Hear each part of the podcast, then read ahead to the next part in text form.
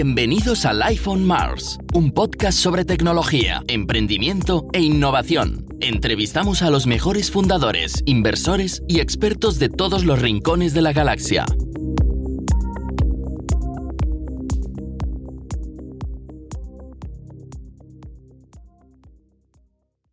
Bienvenidas y bienvenidos a otro episodio del iPhone Mars, el podcast de Marspace. En este episodio voy a hablar con mis dos socios cofundadores de Marspace, Jordi Vendrey, director de operaciones, y Xavier Redó, director de tecnología. Cada año en nuestro blog publicamos un resumen de cómo nos ha ido el año anterior, explicando en varias facetas del negocio, hablando sobre pues, cómo es ser un fundador, hablamos de de business y de, y de financials, hablamos de tecnología, hablamos de si nos hemos aventurado en algunas cosas fuera de, de, lo habitual o no, cosas que nos han salido bien, cosas que nos han salido mal, de dónde hemos sacado clientes, de dónde no hemos sacado clientes, cosas de equipo, de hiring, etcétera.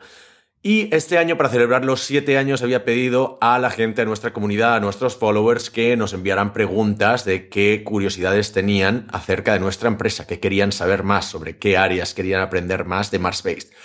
Recibimos una lista muy larga de preguntas que vamos repasando en este episodio, vamos repasando y respondiendo pero desgraciadamente no pudimos leer más de un tercio de las preguntas que nos llegaron, apenas eso.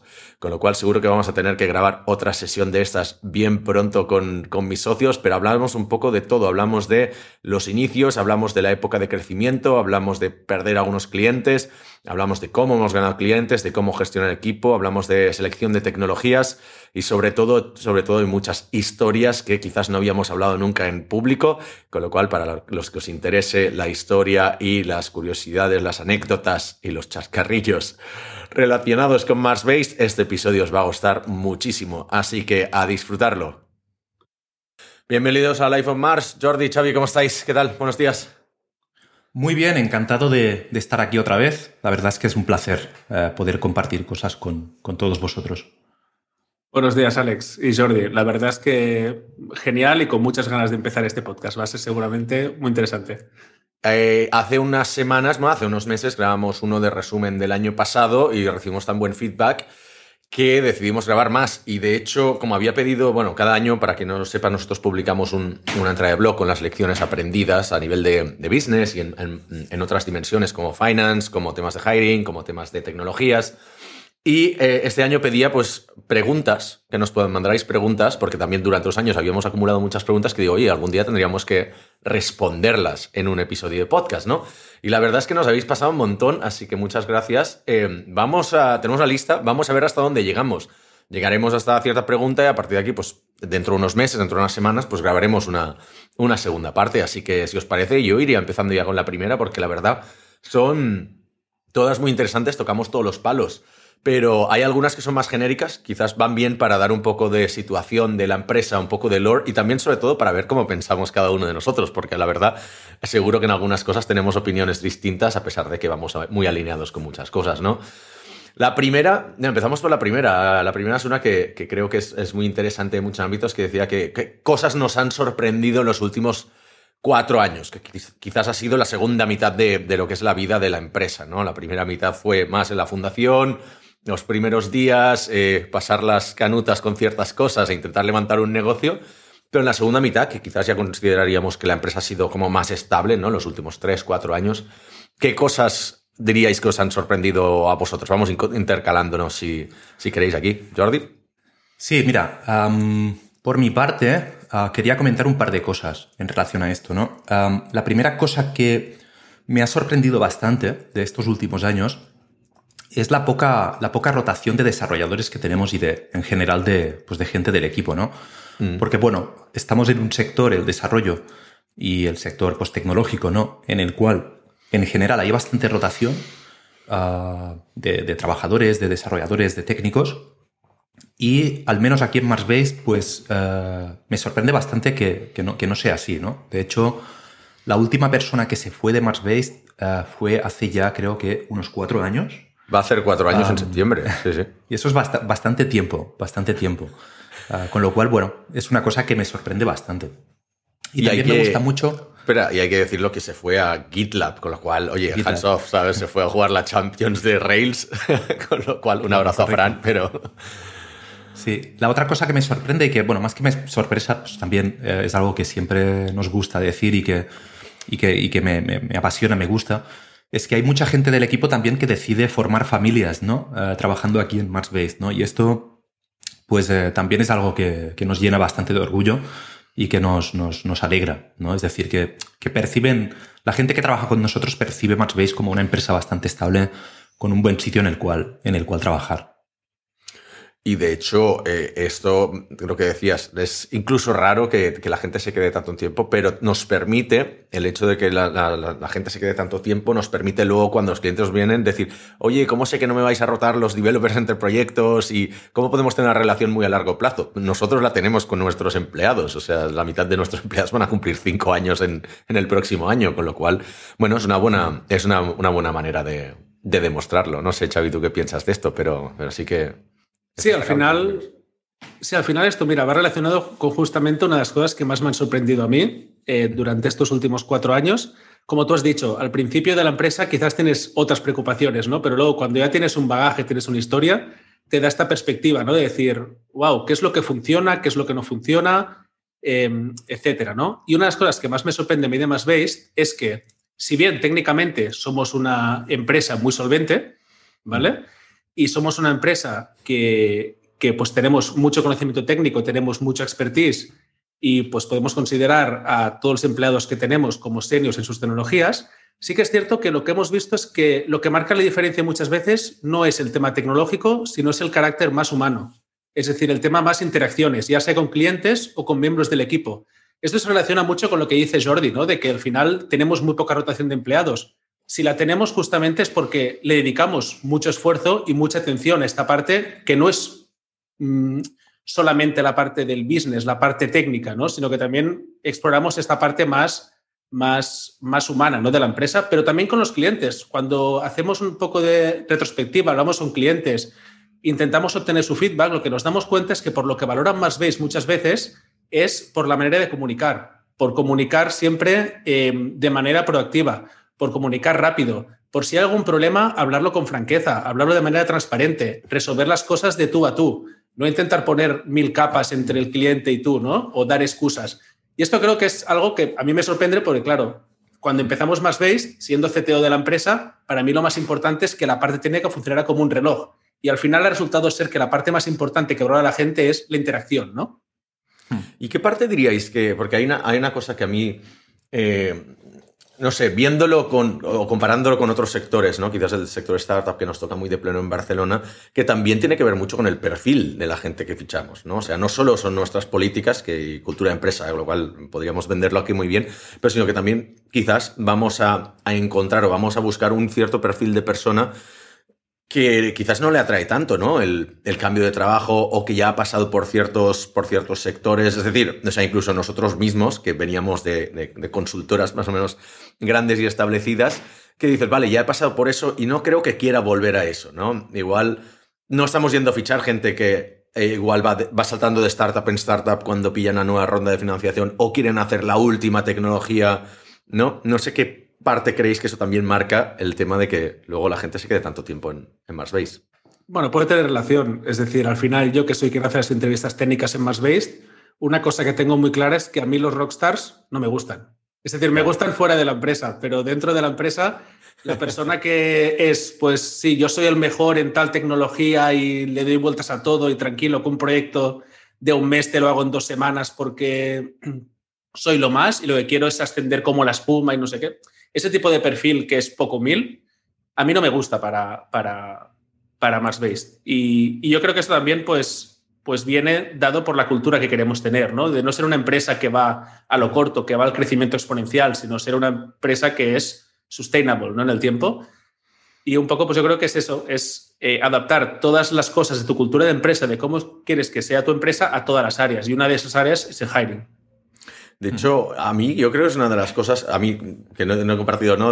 una de las cosas que más me ha sorprendido es eso, la notoriedad que hemos ganado a pesar de no ser una empresa sexy, en el sentido de no somos una empresa de producto, no levantamos rondas de financiación, no aparecemos en los periódicos. No, no, no nos engañemos, ¿no? En ese sentido, o sea, ¿quién se lleva toda la prensa? Se la llevan los globos, los typeforms, los, eh, los Wallapops, porque al final son las empresas que más o menos la gente sabe lo que hacen, ¿no? O sea, nuestros vecinos, nuestra familia, quizás lo tienen instalado en su móvil y dicen, hostia, sí, Wallapop me suena. Pero más veis, es que es una de esas empresas que cuesta que la gente que no está en el sector exactamente qué hacéis, ¿no? Pero aún así, no sé, la notoriedad que estamos ganando con, pues, con el podcast, con, con la cultura de empresa, probablemente hace que nos hayamos posicionado bastante bien, a pesar de todos estos palos en las ruedas que nos hemos puesto nosotros mismos, ¿no? No sé, yo creo que es una de las cosas que más nos sorprenden. No sé si también navegar a contracorriente, un poco en los tiempos que corren, también ayuda a tener estos adeptos o esta gente un poco más, más, más, más fan nuestra que acaban trabajando para nosotros en algunos casos, ¿no? No sé qué pensáis. Sí, sí, sí, es así. A ti, Alex, ¿qué te sorprende aparte de esto? Yo ya te digo, la, parte esta de, la notoriedad es una. La otra, yo creo que ha sido el, la confirmación de lo que nos. que al principio parecía imposible, ¿no? Eh, para dar un poco de contexto a la gente, cuando nosotros nos pusimos de acuerdo para montar la empresa, hace más de siete años, en verdad, eh, dijimos que la idea inicial era que íbamos a ser nosotros tres como freelance y vamos a trabajar en proyectos, pues bueno, Xavi haría el back, Jordi haría el front y yo vendería o haría otras cosas sobre todo, pero no metiéndome en, código, porque no me dejabais. Pero, pero luego comentando la idea con gente del, sector que íbamos a montar, nos íbamos a poner así, pues una empresa en remoto, trabajando en Ruby, eh, no sé, además empezamos pues cobrando lo que al tiempo era caro, ¿no? Y todo el mundo les decía, uy, no, esto no va a funcionar. No, ¿no hacéis móvil? No, no va a funcionar. Uy, solo Ruby, no, es muy nicho, no va a funcionar estáis en remoto, todo, todo, todo era un no va a funcionar, no va a funcionar, no va a funcionar. Y, hombre, de momento está funcionando, ¿no? Pero, pero no sé qué parte de, ese éxito, por llamarlo, viene del haber recibido tantos nos y tantos, tantos palos que nosotros nos encabronamos a, hacer que esto, que esto siguiera, porque a los seis meses ya habíamos contratado un empleado. O sea, quiero decir, empezó a ir bien desde, desde el principio, ¿no? Totalmente. Sí, además fue algo como muy orgánico. Yo siempre lo que digo es que nunca hemos forzado nada en Marsbase. Es decir, las cosas siempre han pasado porque tenían que pasar y en el momento en que tenían que pasar. Nunca, bueno, y un ejemplo de esto es que somos una empresa pues totalmente eh, eh, autofinanciada, ¿no? Es decir, nunca hemos pedido ni créditos, ni financiación, ni, inversión, ni nada. Porque al final tenemos un, un, estilo de ver las cosas bastante orgánico. Quizás vamos un poco más lentos, quizás vamos un poco más rápidos, pero, pero, pero es esto, siempre es de manera orgánica. Cuando hacemos grandes fichajes es porque ha surgido la oportunidad y la hemos aprovechado.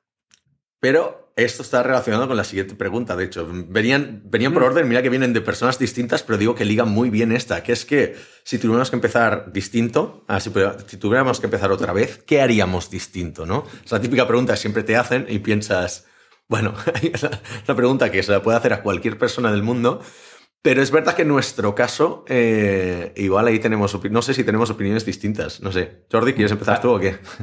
Haríamos más, más merchandising, ¿no? Más camisetas, más tazas, más pins, más de todo, ¿no? Oye, yo creo que sí. yo, sí. Yo sí. Ahí cuentas con mi aprobación. No hacemos suficiente. No hacemos suficiente. No, ahora en serio. realmente creo que quizá no es una respuesta muy políticamente correcta, ¿no? Pero creo que no, no, no, al menos yo no, no cambiaría muchas cosas, ¿no? Es decir, las grandes decisiones que hemos ido tomando a lo largo de los años, o la, más, más que decisiones, porque al final las decisiones vienen dadas también por la filosofía que tiene la empresa y por la, pues el, tipo de empresa que, fundamos ¿no? y, que, y que creamos. ¿no? yo no cambiaría, no cambiaría muchas cosas, quizá pequeños detalles al final, ¿no? decisiones muy pequeñas, ¿no? cosas que sabes que no te han funcionado y que y que luego pues, eh, pues dices, bueno, no, quizá no hacía falta hacerlo o probarlo, ¿no? Eh, pero es verdad que también es muy ventajoso decirlo a toro pasado. Eh, Exacto. Sin haberlo probado. O sea que realmente la decisión de probarlo, seguramente, de probar cosas, tampoco fue una decisión equivocada, ¿no? Pero bueno, mm. luego lo, lo, lo puedes analizar, puedes ver. Sí, estoy totalmente de acuerdo con esto que dices, Jordi. Al final, hay una frase que me dijo Jordi justamente hace, hace unos años ya y que ahora tengo como muy marcada, que es que en cada momento tomas la decisión mejor con la información que tienes en ese momento. Porque claro, con Jordi, al final nosotros estamos más en la parte del management de proyectos.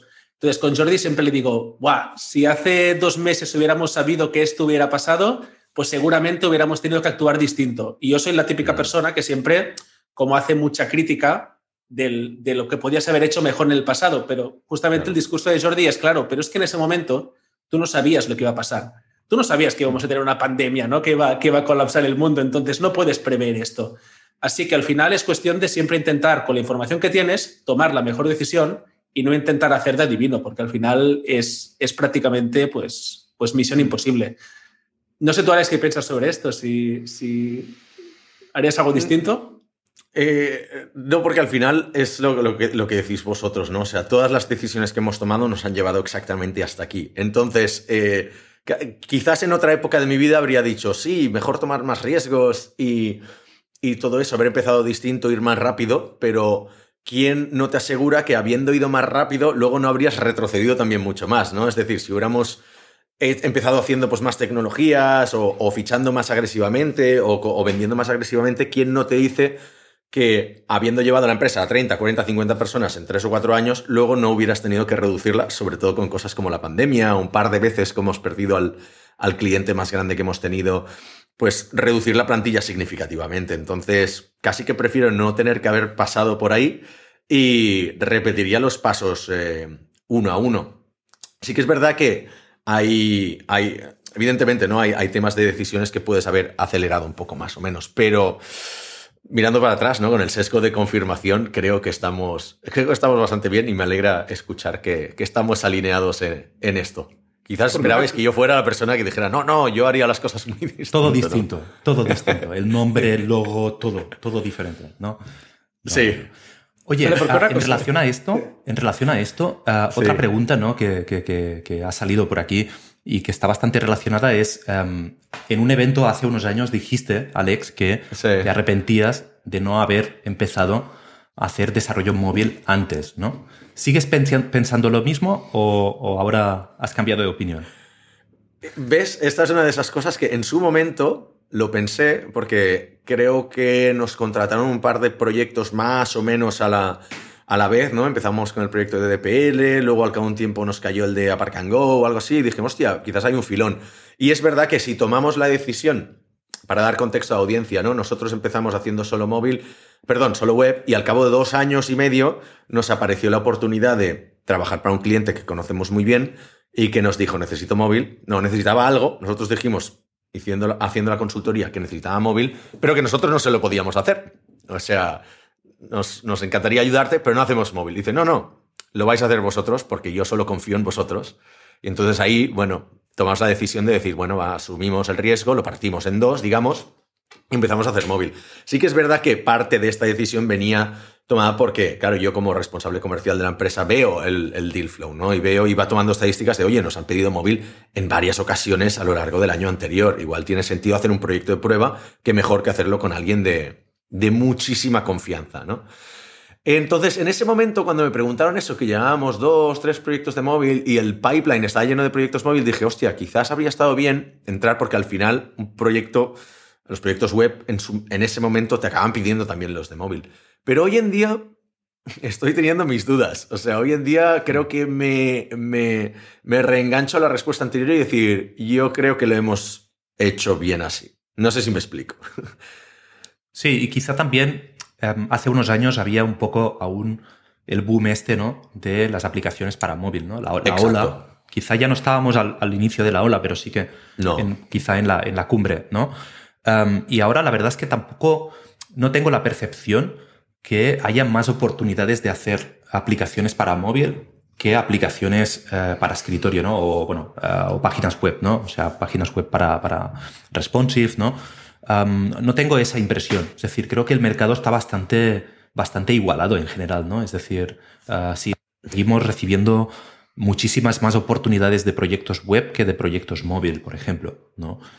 Eh, supongo que si al final te especializas un poco y la gente te conoce porque eres bueno en algo, tampoco, tampoco tienes por qué diversificar mucho o hacer muchas cosas.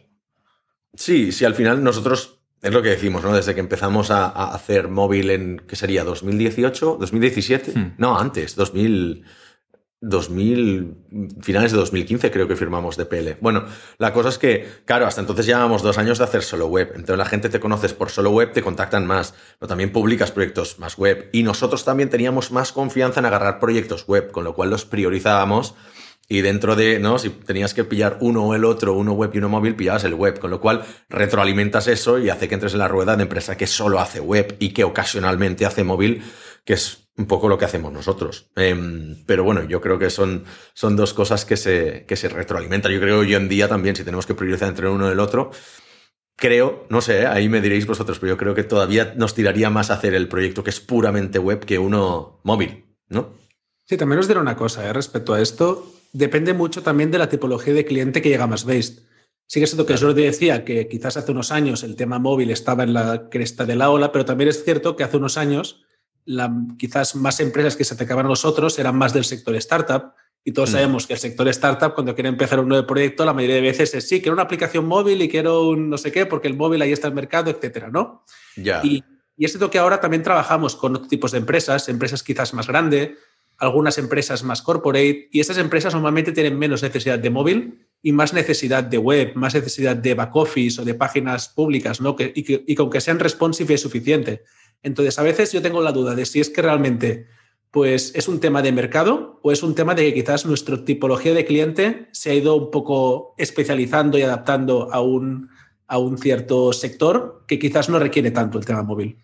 Eso está bien. Y luego hay otra cosa, que al final el sector móvil que pasó, pues que al principio tenían la aplicación móvil unos privilegiados, los que se lo podían permitir, cuando todavía costaba un cojón eh, desarrollar este tipo de aplicaciones. Luego se abrió el mercado, pues gracias a, librerías, los nuevos lenguajes de programación, las app stores, etcétera, etcétera. Entonces ahí ya se democratizó el acceso a este tipo y todo el mundo quería su puta aplicación móvil, con lo cual se sobresaturó el mercado y ahora ya se entiende que para tener una aplicación móvil tiene que haber una ventaja, un valor añadido muy claro para el usuario final. Ya no se hace aplicación móvil por el simple hecho de tener una aplicación móvil como se hacía, no sé, en 2010, 2011, que todas las marcas del mundo, todas las empresas tenían su aplicación móvil y luego hemos llegado a, la situación de hoy en día, ¿no? Que la gente dice, mira, yo tengo, ahora ya hay como un máximo de aplicaciones que la gente tiene en el móvil y no se bajan ninguna nueva, a no ser que sea algo ultra doloroso, ¿no?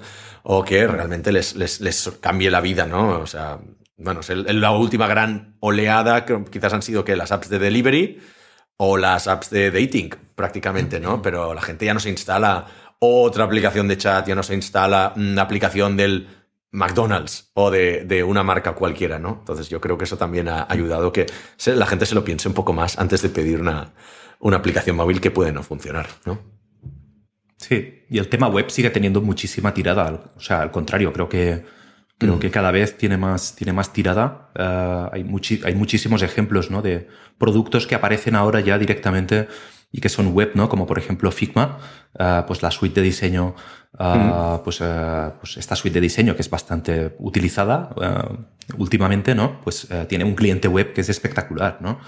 Mm. Y seguramente también a los jefes de Internet, ¿no? Facebook, Google, etcétera, ya les interesa también que, que todo pase por web. O sea que que vamos, que el mercado está, está a tope también en esta parte. Es buen punto, no había pensado. O sea, es decir, claro, eh, los, todos estos gran, las grandes plataformas tecnológicas, no sobre todo las que indizan un poco más todo, todo el tema como, como Google y Facebook, hmm si tú tienes, una, tienes tu contenido en una, privada, pues no van a poder acceder a él. Pero mientras esté en, Google, mm, todo el tema de SEO, luego la gente poste en las redes sociales, pues también les interesa que ese contenido sea en sus plataformas o en plataformas que puedan hacer crawling, ¿no? O sea, no había caído en eso. Es muy, muy buen punto, la verdad. Pero. Em, habiendo hecho ¿no? Principio, mm, evolución y todo eso. La, siguiente pregunta también está muy bien ligada y, también eh, eh, es tema de casualidad, ¿no? Que haya caído en este orden, pero nos preguntan por el futuro, ¿no? dice, ahora empezáis el, el, Bueno, la pregunta está en inglés, la mandaron, pero dice, empezáis el octavo año de, de operaciones de Marsbase y esto significa eh, grandes cambios en la empresa. No sé por qué el octavo año significa grandes cambios. Entiendo que es cada año creces más, la empresa es mayor y por lo tanto pues los cambios son, son mayores. Que, y dice, eso a veces significa un éxito para los founders. Yo creo que está pensando más eh, en, en, una startup, ¿no? Que al final pues los éxitos suelen llegar a partir del séptimo año y todo esto. La venta de la empresa dice, ¿cómo, cómo os veis a nivel personal y cómo veis el futuro de, de la empresa?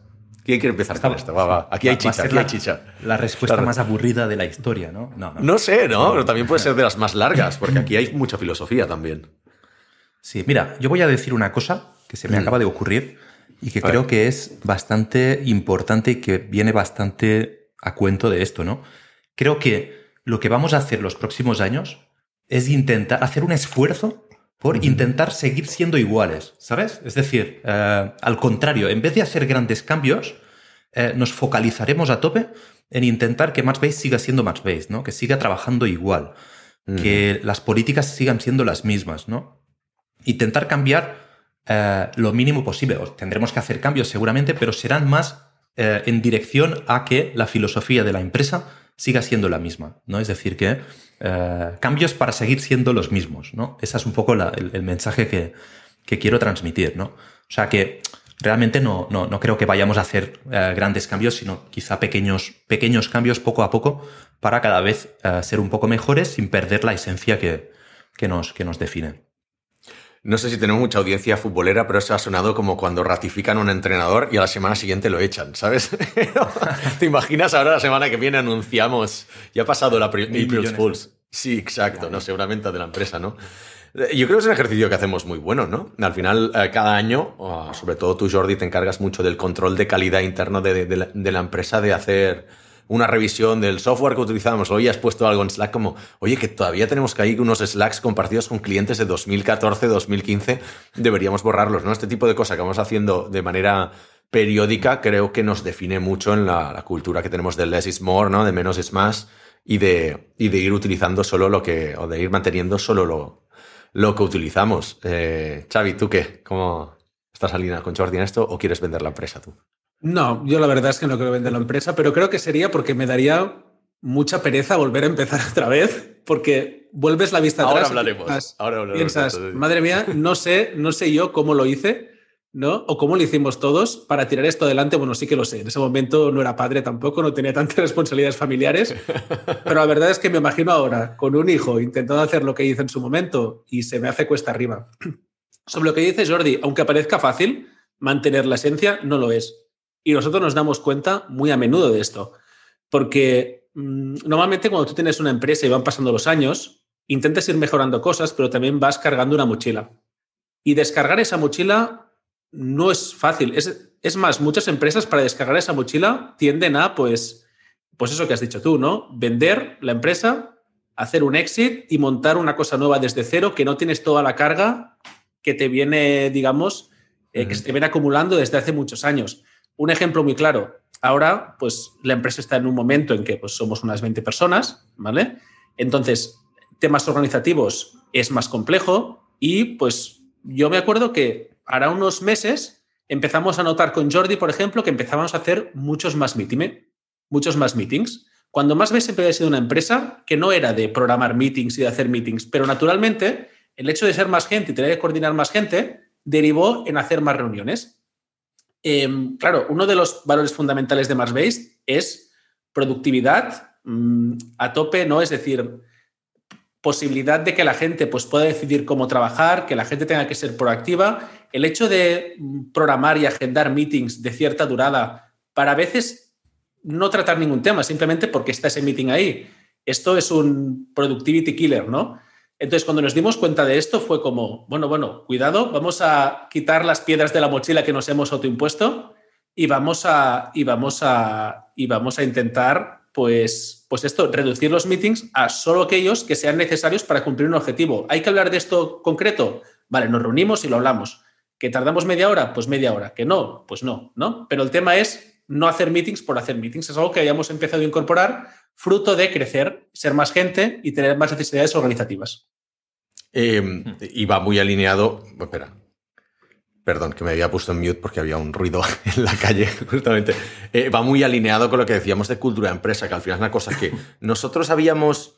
Yo creo que cuando empezamos la empresa teníamos claro que teníamos que tener una cultura de, empresa, ¿no? Por las empresas con las que, de las que nos inspirábamos, pero tampoco teníamos claro cómo se ejecutaba eso, ¿no? Y la, la prueba de ello es que hemos ido refinándola con los años. Pero hay una, hay una anécdota, y si me permitís ahora el momento, el momento abuelo cebolleta, porque creo que lo expliqué en el podcast de, inglés, en, la, en el fit en inglés, cuando cuando hablábamos, grabamos un par de episodios sobre vender la empresa con una boutique de Money. Y justamente conté la anécdota de que nosotros, bueno, tuvimos un, cliente que nos quiso comprar, ¿os acordáis, no? En 2000, creo que fue 2017, entre 2017 y 2018. Y digo, voy a contarlo también en este episodio porque creo que da pie a, explicar el por qué no tenemos pensado vender la empresa nosotros, ¿no? O sea, al final las empresas se venden o cuando van muy mal o cuando van muy, muy, muy, muy bien, ¿no? Y dices, hostia, voy a hacer muchísimos millones. Pero una agencia ¿para qué nos van a comprar? normalmente las agencias se suelen comprar por temas de, o cuando eres muy grande tienes una cuota de mercado significativa con algún tipo de producto o un mercado y alguien quiere entrar ahí, o cuando tienes un equipo que también es muy grande y hay una empresa que necesita, pues eso, 20 desarrolladores de Ruby y dice, bueno, voy a pagar un buen precio por esto. No creo que sea el, el caso que nos va a llegar a nosotros, si bien nuestro equipo es muy, muy bueno, ¿no? Pero realmente es un tipo de adquisición que se da mucho menos. Entonces, me acuerdo que en, esa, en, esa, en ese momento incómodo, que te viene un cliente, tu mayor cliente entonces, y te dice, bueno, quizás podríamos hablar de... empezó como, como un partnership, pero desarrolló en que, en que, querían, en que querían comprarnos, ¿no?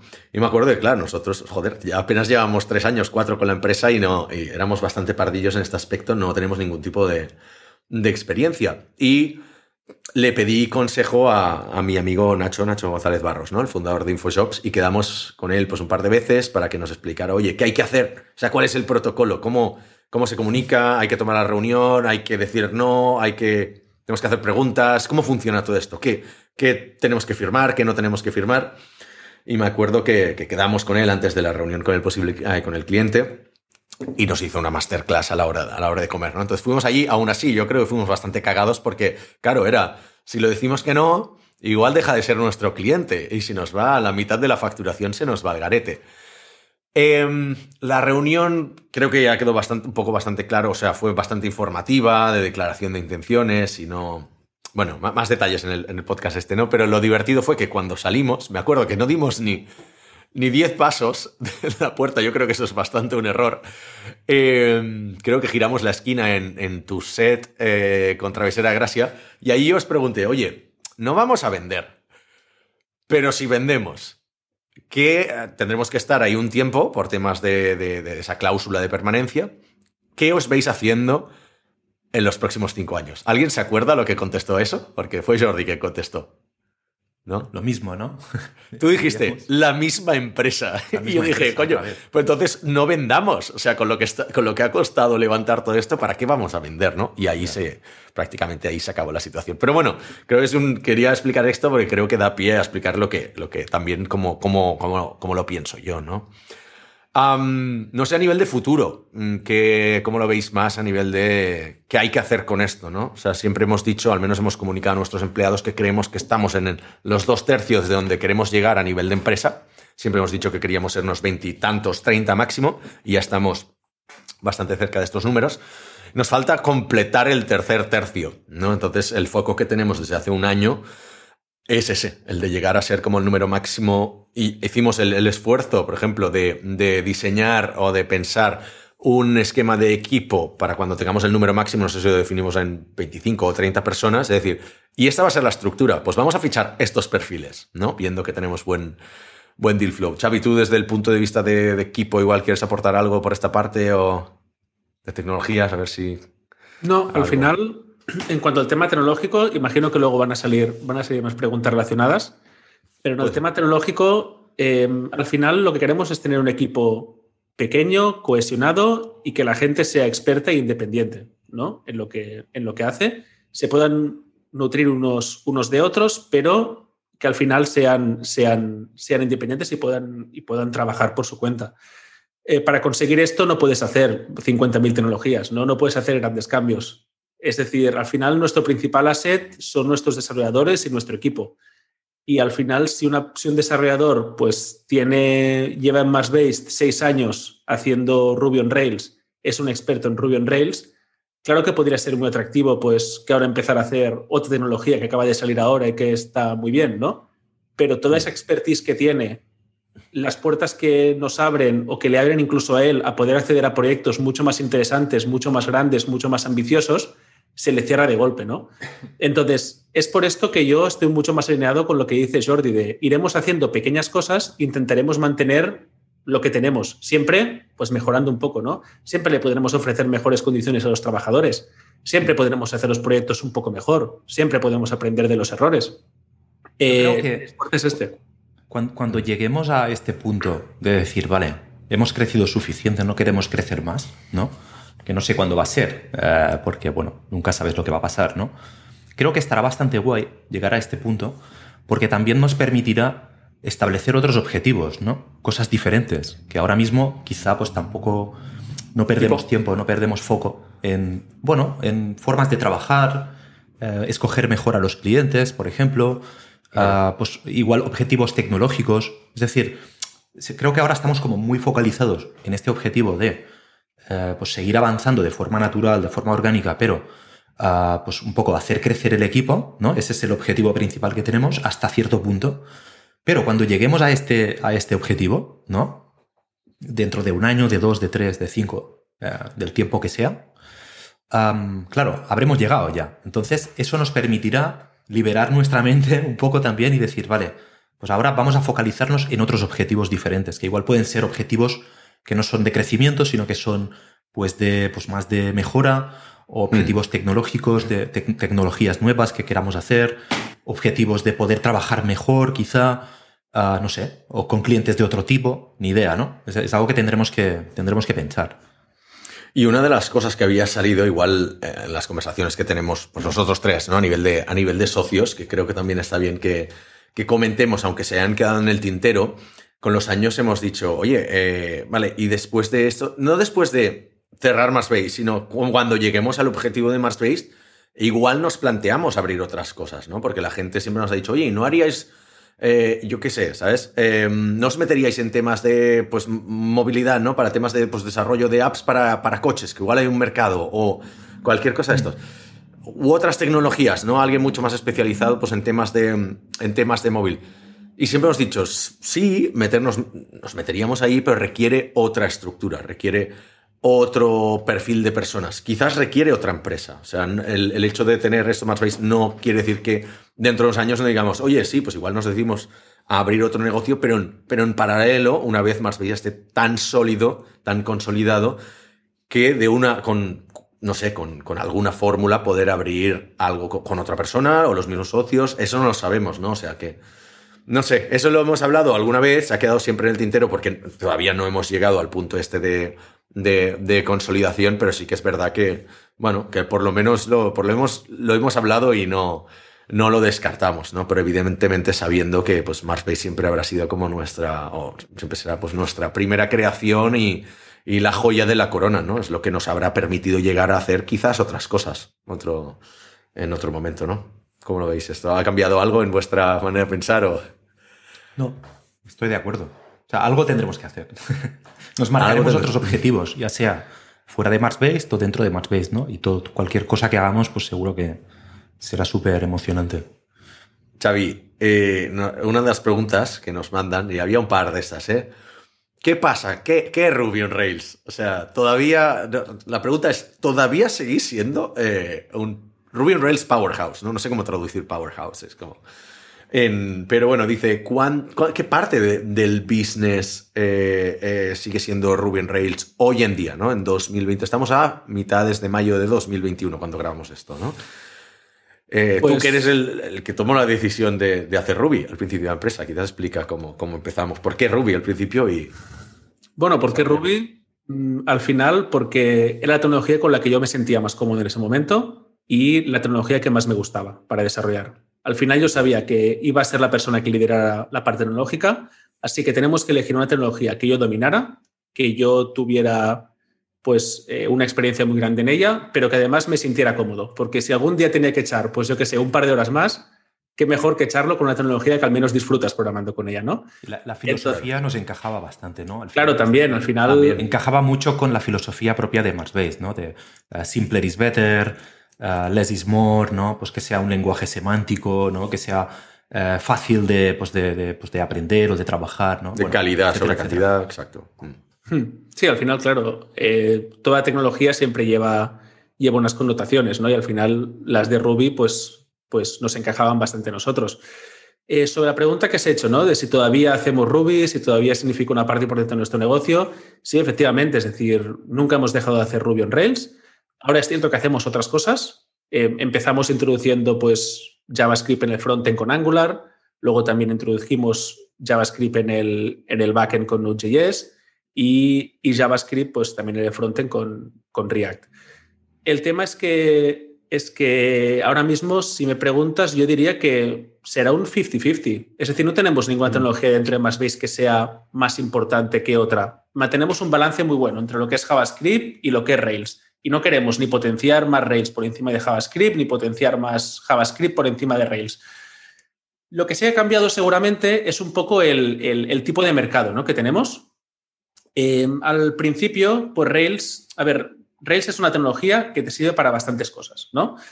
Eh, pero para mí lo que tiene más valor de Rails es que con un equipo bastante reducido de gente puedes hacer aplicaciones muy ambiciosas con un nivel de calidad muy alto. Y esto es gracias a que Rails tiene un ecosistema muy grande, eh, una comunidad open source que es muy activa y realmente tienes soluciones válidas para muchos de los problemas. La documentación es excelente y cualquier problema que te encuentres seguramente se lo ha encontrado otra persona antes además de ser un framework bastante estable. Estamos hablando de algo que desde la última versión así, desde el último incremento de versión así grande, realmente, aunque hay pequeñas mejoras, pero el core, core, core sigue siendo el mismo desde los últimos 10 años. Así que estamos hablando de algo muy estable, lo cual puedes construir encima. Em, para este tipo de aplicaciones, Ruby on Rails sigue siendo, pues vamos, nuestra, nuestra opción favorita. Claro, si un cliente, por ejemplo, necesita eh, mucha más potencia de JavaScript, sobre todo en el frontend, en esos momentos ya es cuando nosotros pues tiramos más por un stack basado en JavaScript, ¿no? De poder utilizar frameworks como React, como Angular, dependiendo del cliente, dependiendo de los requisitos que tengamos, ¿no? Y para el backend un poco lo mismo, dependiendo de la concurrencia que queramos obtener, dependiendo del tipo de, aplicación, entonces elegimos pues para el backend también Node.js. Em, pero es eso, al final, a nivel de business y a nivel de mm, importancia dentro de MassBase, estamos en un 50-50. Lo que os decía antes del, del cambio ¿no? de tipología de clientes. Claro, Ruby on Rails es una tecnología como mucho más eh, madura. Eso quiere decir que el tipo de clientes que recibimos ahora son distintos. Quizás antes eran, pues nos llegaba una startup, quería hacer un producto, nosotros ese producto eh, lo hacíamos con Ruby on Rails por tema de eficiencia, por tema de con menos desarrolladores poder hacer un producto increíble e igualmente, igualmente bueno. Eh, pero ahora mismo pues, se nos acercan empresas que ya son grandes, que llevan trabajando con Ruby on Rails desde hace bastantes años y que necesitan pues, que les asesoremos con, nuestra, con nuestro expertise técnico o que les solucionemos algunos problemas que pueden tener o que incluso reemplacemos a un proveedor antiguo que tenían. Así que un poco ha cambiado también el, el marco ¿no? de Ruby on Rails, pero siguen habiendo muchas oportunidades como las hay también en el sector de JavaScript, por supuesto. De hecho, a nivel comercial, eh, yo me atrevería a decir que tenemos muchas más oportunidades de Ruby de las que podríamos asumir sin tener un crecimiento inorgánico, ¿no? Es decir, nos llegan ya empresas muy grandes. Lo que dices tú, Xavi, es muy buen punto. En los últimos años se han dado muchas adquisiciones de empresas hechas en Rails por parte de grandes corporate, ¿no? Y tenemos los casos claros de, bueno, Microsoft ha comprado unas cuantas, ¿no? Entre ellas, pues, eh, pues eh, compró el em, GitHub por decir algo. Y claro, ahora Microsoft pues tiene un cojón de... Porque ya tenía Wunderlist, ¿no? Había comprado LinkedIn y entonces y luego pues GitHub, ¿no? Entonces, joder, son tres empresas hechas en Rails, con lo cual pues tienen mucho, mucho Rails por ahí. Google también ha comprado varias empresas que tienen, que tienen Rails. Eh, Dropbox, lo mismo, ¿no? Eh, recientemente con la adquisición de, de DocSend, que estaba casi 100% construido en Rails, con lo cual las grandes corporate ya tienen un porcentaje de Rails elevado. Entonces, eso nos acaba llegando, ¿no? Hemos hablado también con clubes de primera división de fútbol, hemos hablado con, bueno, pues eso, con grandes corporaciones, pero claro, muchas veces nos vienen, va, necesitamos 8 o 10 developers de Rails, no podemos hacer eso, ¿no? Como empresa de 20 personas, con lo cual entraríamos en un modelo no orgánico. Y un punto muy relacionado con lo que decías tú, eh, que tuvimos recientemente, tuvimos esta charla a nivel interno, creo que está bien que lo compartamos, es lo de cuando al principio empezamos haciendo lo que has dicho, ¿no? Ruby Angular solo, que eran como los lenguajes de, primera categoría, por decirlos así, eh, y luego gradualmente íbamos incorporando otras cosas como Ionic, algún proyectito en Vue, algún proyectito empezaba a hacer empezamos a hacer un proyecto en Node, pero hasta como el año pasado así no dijimos, no, no, mm, ahora son estos cuatro frameworks son, son los de primera categoría, ¿no? Están al mismo nivel Ruby, como React, como Angular, como Node. Y estos los vamos a tener en cuenta siempre ya como, no sé, de partida para, para todos los proyectos. Ya no vamos a tener la preferencia esa en, en Ruby y, en, y en Angular que teníamos, que teníamos al, al principio. Jordi, no sé si desde tu área, eh, también desde la parte de definición de los proyectos. No, pero igual de la parte de definición de los proyectos, porque también ahí tenemos que definir para algunos clientes que son menos técnicos, el, hmm. quizás cómo balanceamos para un lado o para el otro, ¿no? Pues encontramos un poco de todo, la verdad. Eh, no, no te, no te, sabría decir. La verdad es que quiero, estoy expectante porque quiero, quiero escuchar la siguiente respuesta de Xavi, porque sé cuál es la pregunta, ¿vale? Y que, sé que viene el, el, salseo, ¿no? Y, viene, viene salseo. Eh, quiero, quiero, quiero saber, a ver qué, qué va a decir. ¿Sabes? Sí, porque venga, va, vamos a, pues vamos a meternos en esto. Vamos a, estaba pensando. Vamos a meternos en, faena, ¿sabes? Vamos a. en harina.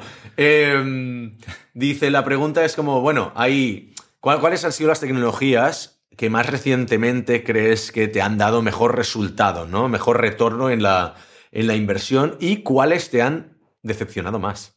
Espera, antes de que conteste, Xavi, di la verdad, ¿vale? sí, sí, sí, claro, claro, Tenemos pocos followers, tampoco.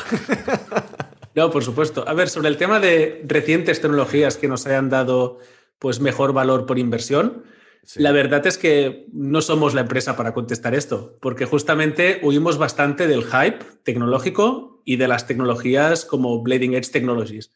¿Por qué? porque acabamos de perder muchísimos potenciales candidatos, pero quizás está bien porque igual no encajan con nuestra filosofía, ¿no? Correcto, es decir, al final, al final Marsbase lo que quiere, somos un agente de desarrollo, ¿vale? Es decir, como agente de desarrollo queremos crear productos para nuestros clientes con los cuales ellos estén satisfechos a largo plazo, ¿vale? No importa que, es decir, sí, está muy bien que tenga el, producto, pues ahora hecho que funcione, pero queremos que luego ese producto se pueda evolucionar, sea mantenible y que sea bulletproof.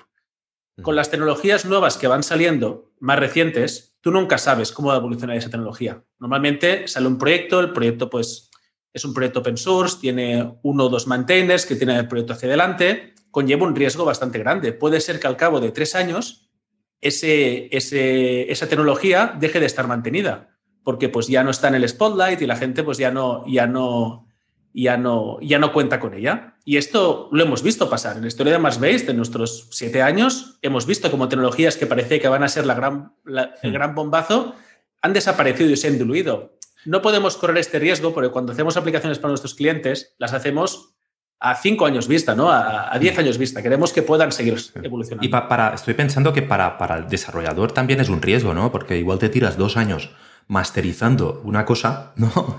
Para que luego acabe desapareciendo, ¿no? O sea que normalmente los desarrolladores son los más echados para adelante, ¿no? A la hora de eh, hmm. pues, eh, integrar nuevas tecnologías, probar cosas, masterizarlas, ¿no? Pero nadie piensa también en el coste de tiempo y esfuerzo que supone, ¿no? Meterte en no sé qué y que luego eso eh, no lo utilice nadie. Veo tu argumento, Jordi, y lo subo. No solo pasa con las tecnologías y con el aprendizaje, pasa con los productos también ya hechos, ¿no? Que a veces alguno de estos productos que tenían que petarlo, te lo pones y dices, no, claro, es que así me aseguro, es un producto que ya está establecido y luego ese producto hmm. acaba desapareciendo al cabo de cuatro o cinco años, ya no le dan soporte. Y eso también, también nos llegan propuestas de estas de, oye, ¿hacéis esto? y ya no le dan soporte porque vamos a darlo nosotros, ¿no? Pero bueno, y luego tú querrás hacer una rotación de empleados porque, bueno, pues la persona del equipo, el desarrollador, querrá ver cosas nuevas, proyectos nuevos y no podrás porque estos son de una tecnología que nadie en el equipo conoce, excepto él.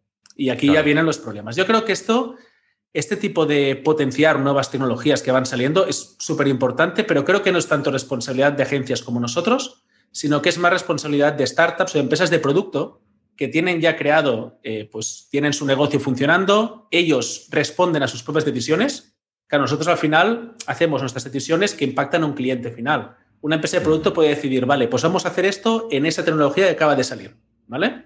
Y podemos correr el riesgo porque es un side project que no es nuestro core, core project, lo podemos probar, lo podemos testear, podemos invertir en ello y al final responderemos nosotros mismos de, de ello porque no estamos trabajando para un cliente final, ¿no? Al que le damos un servicio sino que somos nosotros mismos. Yo creo que es más la responsabilidad de empresas de producto eh, evolucionar estas cosas que no empresas como, como más ves que son de servicios. Pero bueno, vamos al tema que tiene más salseo, como decía Jordi, que es el tema de lo que decepciona, ¿no? Yo aquí lo tengo clarísimo. Es decir, a mí lo que más me ha decepcionado en el, en el de tecnologías que hemos probado en MassBase ha sido el tema del desarrollo de aplicaciones móviles híbridas. ¿Vale? Esto puede ser un poco controversial porque nosotros eh, somos una empresa que hacemos aplicaciones con Ionic, hacemos aplicaciones con React Native y ofrecemos este servicio. Pero al mismo tiempo, para mí han sido una decepción frente a lo que prometían, ¿vale? Porque eh, al final vivimos en un mundo en que como hay tantas nuevas tecnologías, pues al final hay un componente muy importante de marketing. Y el marketing de las aplicaciones híbridas es, con tus conocimientos de web development, puedes hacer aplicaciones móviles nativas. Y esto no es, no es cierto, es falso. Pues y lo del paso, ¿no? Sí. Bueno, no, lo aprendimos, lo aprendimos de la manera, de la manera pues, eh, con la dura realidad, ¿no? En el primer proyecto que hicimos, se comentabas tú, Alex, que era así, pues, con la confianza del, del, del cliente, ahí descubrimos que realmente cuando tú haces una aplicación móvil utilizando un framework híbrido, tienes que tener conocimiento de cómo funciona el desarrollo de aplicaciones móviles nativas. Si tienes el conocimiento, entonces lo puedes hacer y es una ventaja muy grande porque eh, yo digo que me han decepcionado, pero no a nivel técnico. A nivel técnico, tanto Ionic como React Native son dos piezas de software, vamos, exquisitas. Hacen unas cosas eh, que son impresionantes. Pero el tema es que te lo vendían como, no, no, te puedes olvidar de la parte de, de, Swift para, iOS o Objective-C, te puedes olvidar de la parte de Java para, para Android o, o, de Kotlin, y no es verdad, no es cierto. tienes que saber cómo funciona la compilación de proyectos Android y iOS. Tienes que saber cómo se integran las librerías nativas, porque las vas a tener que utilizar. A no ser que hagas un proyecto muy, muy, muy, muy simple, nada, nada te va a evitar tener que conocer cómo funciona la parte, la parte, la parte, digamos, del desarrollo nativo. Y esto es algo... Hmm. te, ha decepcionado la promesa. correcto, me el correcto. O, el lenguaje, sino la promesa que te hicieron de, tranquilo, eh, sabiendo desarrollo web, vas a poder hacer aplicaciones para móvil híbridas. Y eso. Eso mismo. Correcto. Ahora hemos aprendido la lección, es decir, ahora ya sabemos que si tenemos que empezar un proyecto con, un framework como React Native o con Ionic, sabemos que eh, tenemos que mm, contar con un desarrollador que tenga experiencia con el desarrollo nativo de aplicaciones móviles o sabemos que tenemos que dedicar un tiempo a la formación de este desarrollador web en los conceptos básicos del desarrollo nativo porque si no, después pues nos vamos a encontrar con muchos problemas durante el desarrollo, a no ser que sea una aplicación muy sencilla.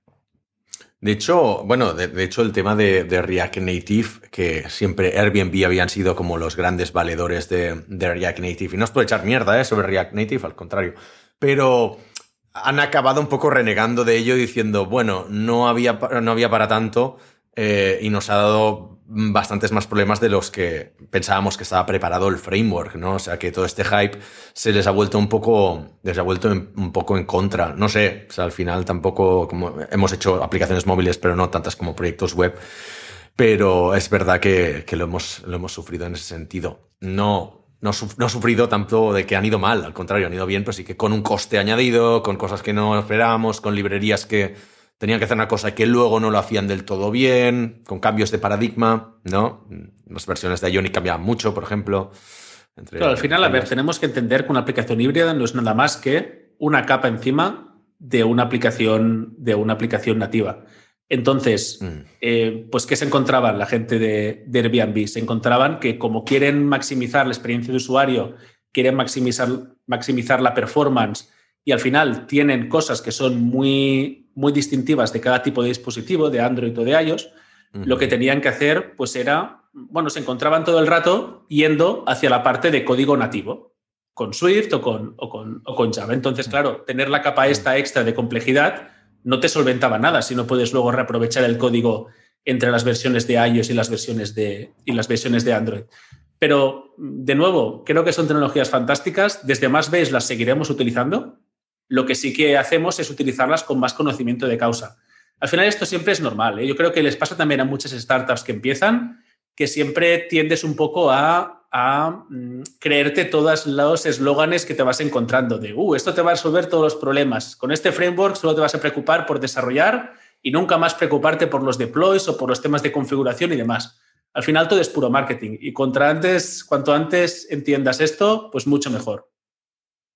¿Alguna, muy, muy rápidamente, porque ya tenemos que ir, que ir cerrando, llevamos casi una hora, em, pero vamos a, vamos a acabarlo quizás con un punto más positivo, ¿no? O sea, ¿qué herramientas o qué librerías, Xavi, quizás más por tu parte, que digas, sí, esta nos está funcionando bastante bien, que quizás aunque no sea una cosa muy conocida, ¿no? De, igual que en su momento, pues Middleman fue una gran sorpresa para nosotros, ¿no? Al principio de la empresa, de decir, hostia, lo poco que cuesta implementarlo y lo mucho que lo hemos utilizado con los años, ¿no? Eh, ¿Alguna parecida de los últimos dos años que tú quieras destacar? A ver, sí, siempre hay cosas que vamos adaptando y que nos, y que nos sorprenden gratamente. Eh, ahora, por ejemplo, nosotros hemos estado trabajando bastante con Elasticsearch desde, desde vale. quizás desde el segundo año de MassBased y cuanto más lo utilizamos y cuanto más vamos viendo cómo va evolucionando la tecnología, más contentos estamos con ella. Y la verdad es que, es que ahora no me imagino, digamos, empezando un proyecto que tenga necesidades de búsqueda sin, sin, sin montar un, un, servicio de Elasticsearch. También todo el tema relacionado con los despliegues. Todo esto es, es, es una pasada cómo ha cambiado, digamos, Marsbase gracias a Docker, por ejemplo. Mm. Eh, de empezar, digamos, montando entornos de desarrollo en, en, local, ahora que todos los proyectos están dockerizados, que empezar un nuevo proyecto es súper sencillo y que luego lo puedes trasladar a producción de manera relativamente fácil, la verdad es que son cosas que, que lo ves, ¿no? Que adoptamos en su momento, que son, pues, al final, esto, nuevas tecnologías y que nos han dado grandes, grandes alegrías. Pero al final siempre hablamos de cosas como un poco accesorias ¿no? y complementarias, porque el core, el core sigue siendo lo mismo, Ruby y JavaScript. Y últimamente estamos también trabajando bastante con, con, Locomotive CMS, ¿vale? Que también tendrá sus más y sus menos, pero como un CMS prepaquetizado, eh, developer friendly, eh, con buenos resultados, creo que también es una, una tecnología que, que podríamos, que podríamos destacar ahí, ¿no? Tú, Jordi, has trabajado un poquito más, si quieres dedicar un minuto y cerramos a esto, no sé, la, la experiencia que estamos teniendo con los clientes, lo aceptan. Sí, la experiencia es bastante buena, es un CMS, uh, pues como has dicho, uh, bastante amigable para desarrolladores y que a nivel de usuario pues tiene una interfaz magnífica, te permite crear páginas muy fácilmente uh, a través de componentes, o sea que es magnífico, vamos. de todos los CMS que hemos visto, uh, hechos en Ruby al menos, uh, y bueno, y en algunas otras tecnologías, pues es el que, el que más utilizamos. Una buena alternativa a WordPress, para quien nos esté escuchando sí. y quiera salir de WordPress. Hemos hecho ya algunos proyectos de salir de WordPress y migrarlo a esto. Y de hecho, pasado mañana entrevistaré al, a su CEO, ¿no? al creador de Locomotive, con lo cual lo tendremos en el podcast en inglés, porque es una empresa francesa, en unas, en unas semanas. Yo creo que podemos dejarlo aquí. Eh, no sé si hay algunas parting words, ¿no? algunas últimas palabras que queráis decir uh, o algo que lo que bueno que queráis destacar en, en un 30 segundos o si no pues cerramos ya. Le cedo a Xavi los highlights finales. Xavi cierra, cierra tú hombre que, que has acabado con la parte tecnológica.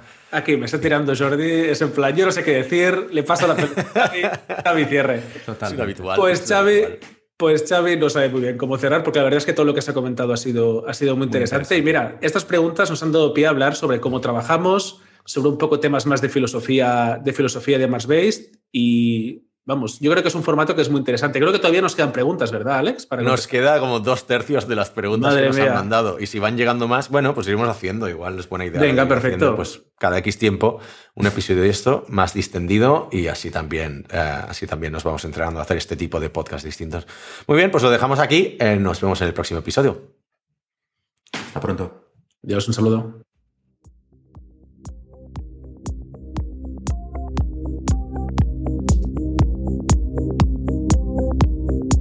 Somos Mars Based, una consultora 100% remota especializada en desarrollo web y móvil de Barcelona. Ayudamos a todo tipo de negocios, desde startups hasta grandes corporaciones, a hacer realidad sus proyectos tecnológicos. ¿Y a ti, en qué te podemos ayudar?